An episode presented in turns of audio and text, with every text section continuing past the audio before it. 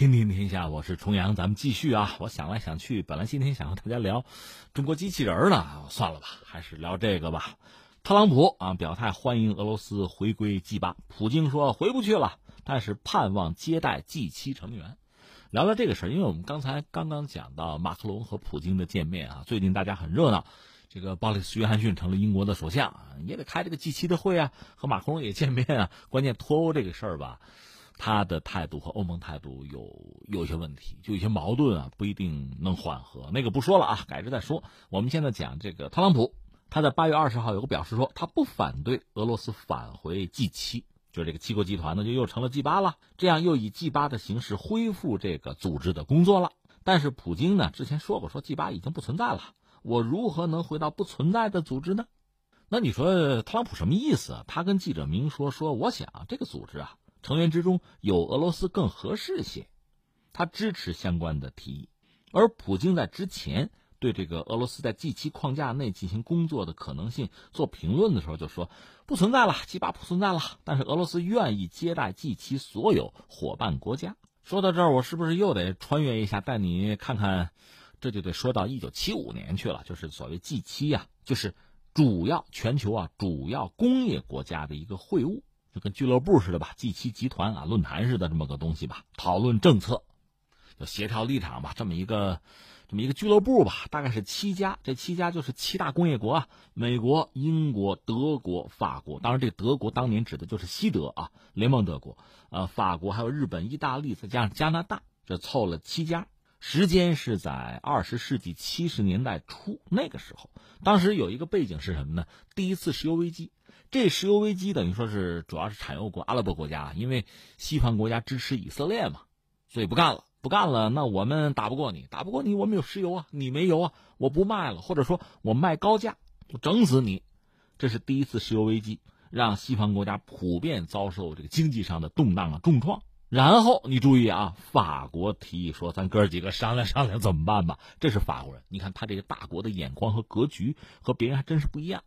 所以在法国倡议之下，在一九七五年十一月份，刚才我们讲七家还没有那个谁，没有加拿大，加拿大是第二年加入进来的，就大家凑在一起，就搞了这个。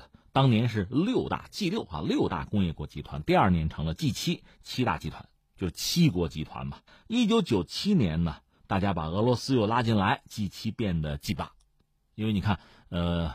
苏联是一九九一年解体，解体之后，你想俄罗斯苦苦支撑了几年，那几年呢也想办法，呃，基本上和西方修好吧。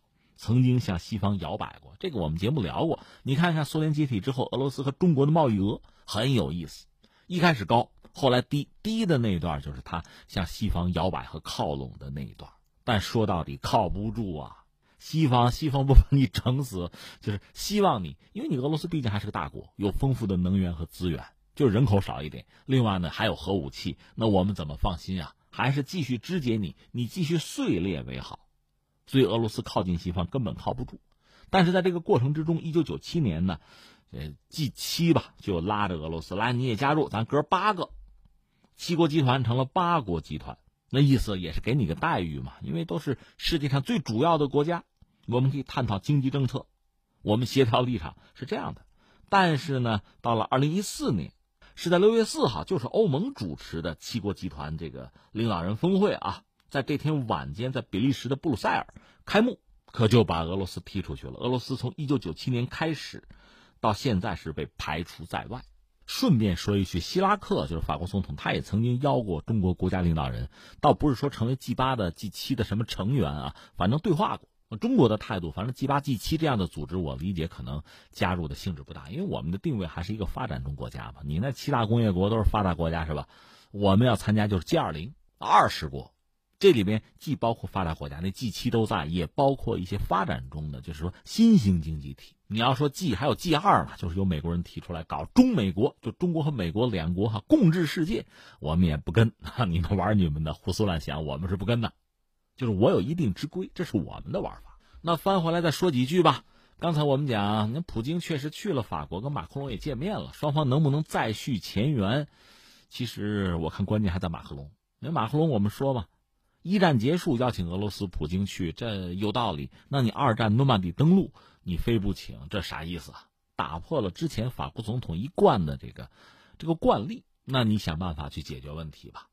但是我们刚才分析，法俄走近有它的必然性。那从美国这个角度，特朗普说把普京拉进来吧。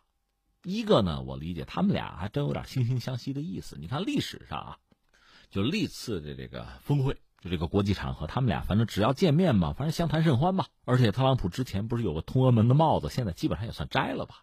这是一个啊。再一个呢，如果美国和俄罗斯的关系一直是这个相对不那么正常、相对敌视的话，那显然会给欧洲人机会，特别是给法国人机会。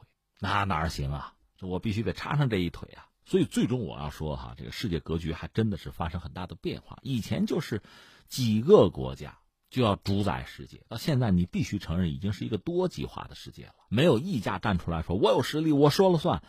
拉倒吧你，你没有那个实力了。那至于这个 G 七这个峰会里面会有什么段子，我们看就是了。那目前俄罗斯这个态度啊，也是大家意料之中的，它也是戏剧性的一部分。